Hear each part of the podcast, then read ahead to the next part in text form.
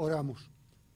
Gracias Señor por este momento, por tu palabra, que nos reta y nos guía. Ahora te pedimos que la hagas clara en nuestro pensamiento cuando en Cristo Jesús lo pedimos. Amén. A Dios y solo a Dios sea la gloria. Es importante ubicarse en la historia para entender algunas cosas. Hay tres corrientes claras de pensamiento culturales. Los griegos nos contribuyeron, nos aportaron y dejaron para nosotros la belleza de las formas. Y algunos insisten que hasta la belleza de la literatura es una contribución clara. Los romanos contribuyeron con la administración, con la disciplina, con la organización. Los judíos con la religión. ¿Y dónde vienen estas tres corrientes a encontrarse? En el concepto de la belleza de las formas comienza a ocurrir cierta inseguridad. Lo que podía ser belleza para unos, no lo era para otros lo que podía distinguirse como atractivo en un caso era todo lo contrario en otro caso. En forma de gobierno y en administración ocurre lo mismo. Lo que parecía justo en algunas áreas y lo que se mantenía como justo en algunos campos en otros parecía totalmente injusto, no muy distinto a lo que vemos hoy en día. Los judíos bregan con el aspecto religioso y nos dejan la maravillosa herencia. En los salmos hay mucho de ese pensamiento. Y el Salmo 77 en particular, que Yeramal leyó una porción de él en este momento, nos debe capacitar para mirar, ¿acaso Dios olvida sus misericordias? ¿Acaso Él nos juzga con la belleza que nosotros vemos? ¿Acaso Él depende de la forma de gobierno que nosotros hemos desarrollado. ¿Acaso Dios nos va a abandonar para siempre? En esa trifurca natural de la inseguridad ocurren las preguntas del Salmo 77 que debe ser relevante para algunos de nosotros, aún en el día de hoy, que siguen luchando con la falta de seguridad.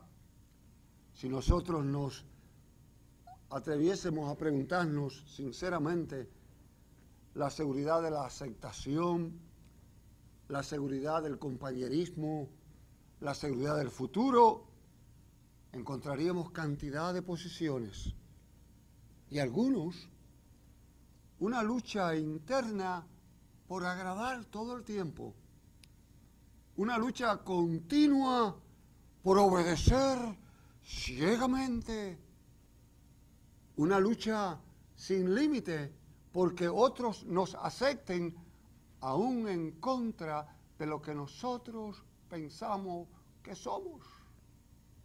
Y nos encontramos el salmista poniéndonos en perspectiva. Yo hice mi consulta porque tenía mis dudas con mi propio especialista de seguro en esta congregación. Yo siempre he tenido mis dudas sobre las pólizas de seguro. Y no por tenerlas, no me interpreten mal, al contrario. Pero siempre yo me he preguntado, ¿existe alguna póliza sin cláusula? Y mi buen hermano acá le dijo, no, no existe. Todas tienen cláusula. Violación de contrato, anulación de, de beneficio. Tan sencillo como eso. No importa cuán buena sea la póliza que usted tiene. Y en estos días oímos muchos de eso en las pólizas de salud. La cláusula de las pólizas de seguridad, si usted hace esto, si usted no tiene alarma, si usted prendió una vela, si usted hizo algo, puede perder prácticamente todo los beneficios. Yo escuchaba una discusión los otros días un poco triste de una madre soltera que criaba sola a su hija, estuvo enferma y había con mucho sacrificio por muchos años ha estado pagando la prima de un seguro privado en la visita médica le encontraron que había un problema canceroso en un seno. Ella estuvo tranquila por sus convicciones, pero sabía que había un tratamiento largo y el médico le preparó todo el tratamiento y la envió tan pronto fueron a comenzar. Había radioterapia y en el departamento de, finanzas del hospital le dijeron, muy bien, aquí hay un problemita que tienes que resolver. La, la cláusula de la póliza dice que si ante tal edad tú contraes cáncer, debes pagar 7.200 dólares. como parte del pago. Eran seis meses de diferencia de edad. Pero la cláusula estaba ahí. Se perdían los beneficios después de todos los años. Yo he oficiado en cientos de bodas. Y no muchas, pero en algunas hay cláusulas. Si esto se acaba, aquello es tuyo y esto es mío. Lo que yo tengo no es tuyo, ¿sabes? En los herencia, en los testamentos, en Puerto Rico somos un poco distintos, pero en varios estados es bastante claro si tú no cumples con este, este y este requisito, pierdes todos los beneficios. Eso lo hemos traído a la vida totalmente. Y lo hemos querido traer aún a la vida espiritual. Y es interesante que el apóstol San Pablo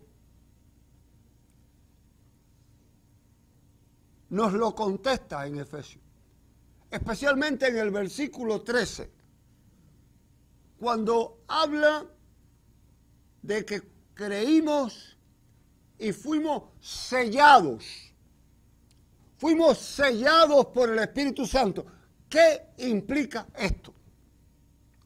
¿Qué es lo que hay ahí con el aspecto de la sellados por el Espíritu Santo? Hoy en día no se usa, pero yo tuve la experiencia en mi primer pastorado con el senior pastor que yo trabajé, que tenía su mentalidad bien histórica. él le encantaba usar sellos. Pero no el sello de correo que nosotros tenemos. Aun cuando nos mandaba notas al staff que trabajábamos con él, sencillamente él tenía su cosita que le ponía un sello y lo sellaba. Y una vez, por curiosidad, yo le pregunté, ¿qué significa el sello? ¿Qué, qué? Yo sé que para él era algo simpático, era algo agradable, y me hizo toda la historia, como es natural. Según el sello dice que esto es propiedad. Aún lo que te estoy diciendo ahí es propiedad mía, y nadie me la puede quitar. Esta es una propiedad mía. Es una propiedad que me pertenece. Y antiguamente, me explicaba él, cuando se mandaba un paquete de un lugar al otro, lo sellaban. Y al sellarlo, lo que había allí estaba garantizado. Estaba totalmente garantizado que tenían que entregarlo tal como estaba.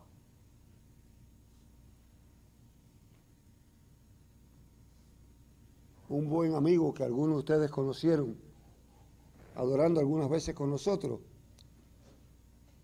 Donna Harris, reverendo Donna Harris, usaba como sello un mata sellos de ganado como hijo de ganadero tesano, cuando usted le preguntaba, ¿qué significa eso? Era la oportunidad que usted le abría la puerta para él montar tribuna.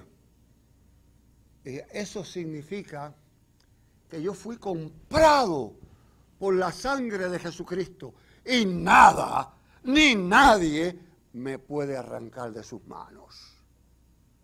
Eso significa que al igual que los ganados pueden perderse, y por su sello los encuentran y va a su dueño, yo soy propiedad del Señor y nada ni nadie me puede robar.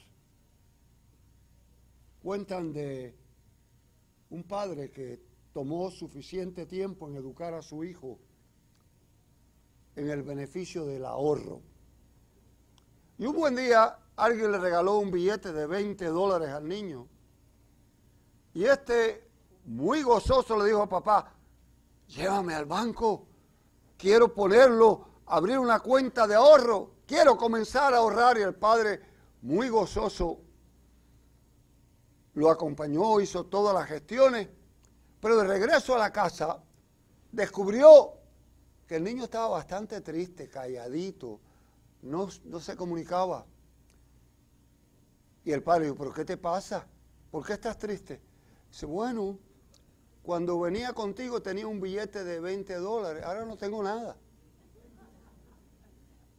Lo puse ahí.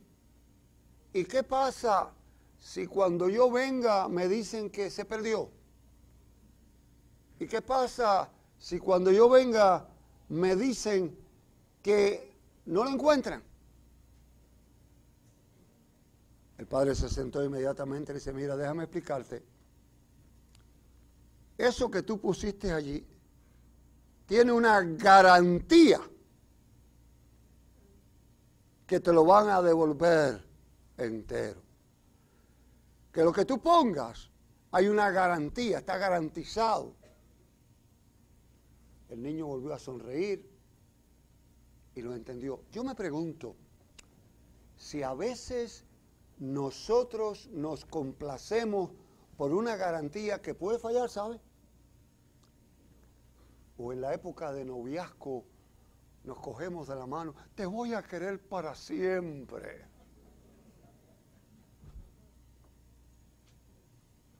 Y confiamos. O algunas veces cuando confiamos en alguien, te voy a hacer esto, o lo dejamos.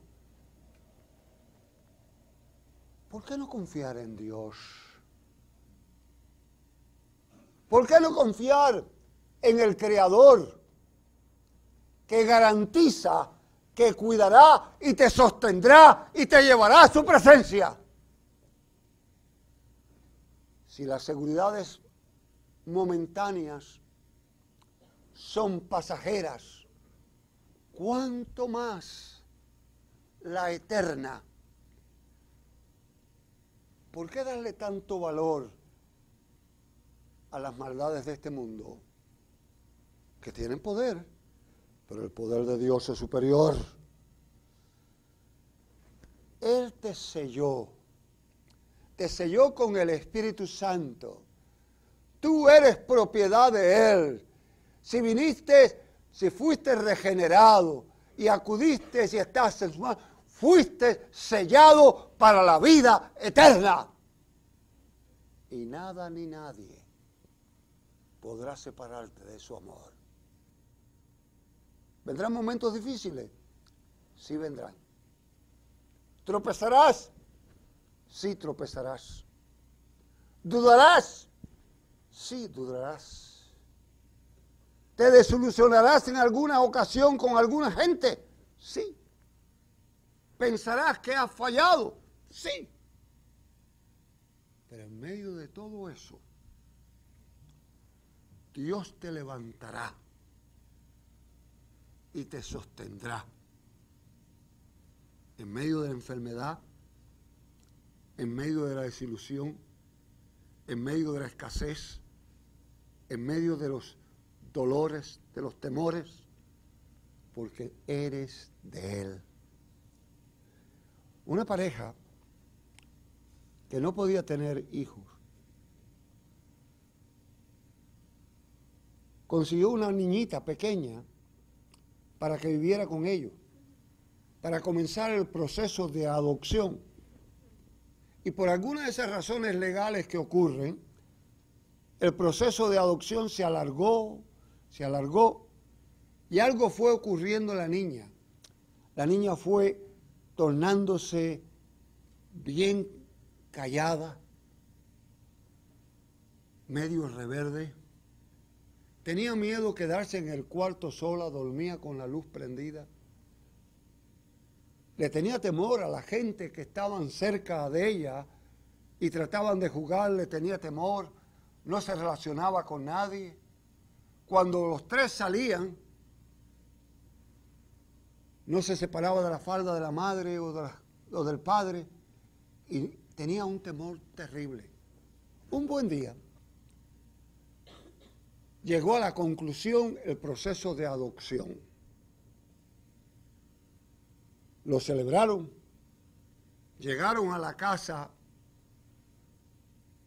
comieron, estuvieron contentos, estuvieron en la sala y un poco más tarde la niña se levantó y dijo, tengo sueño, me voy a dormir. Se levantó, fue para su cuarto, apagó la luz y se acostó. Los padres se miraron uno al otro, como ¿qué ha pasado? Aquel sencillo acto le estaba dando garantía a aquella niña de que nadie se la podía llevar, de que nadie la podía separar.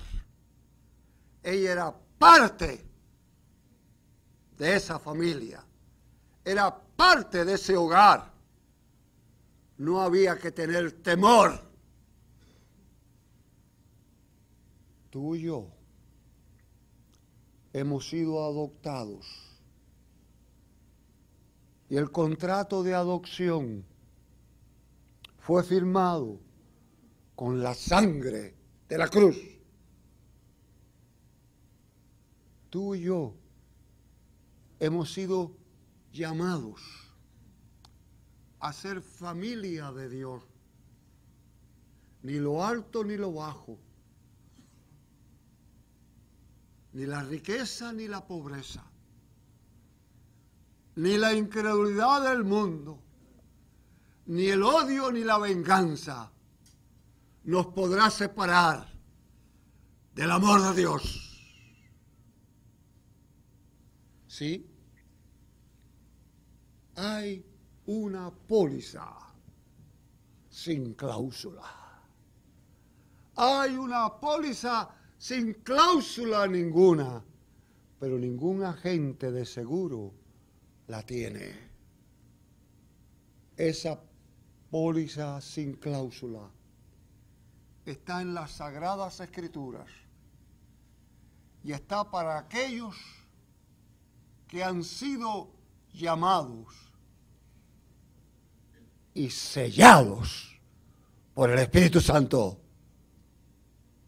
¿Por qué vivir sin paz? ¿Por qué vivir asustados?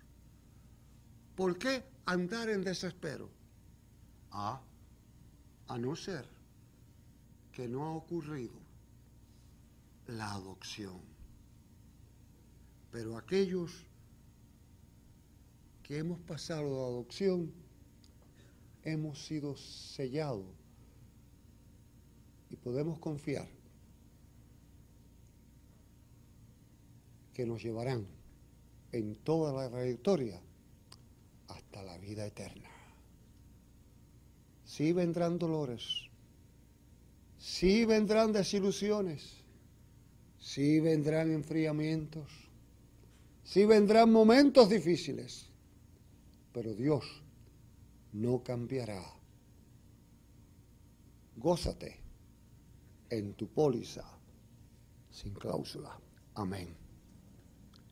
Gracias Señor por tu palabra, por tu presencia, por tu amor que sobrepasa todo entendimiento, por la seguridad de la salvación que es en Cristo Jesús, Señor nuestro. Amén.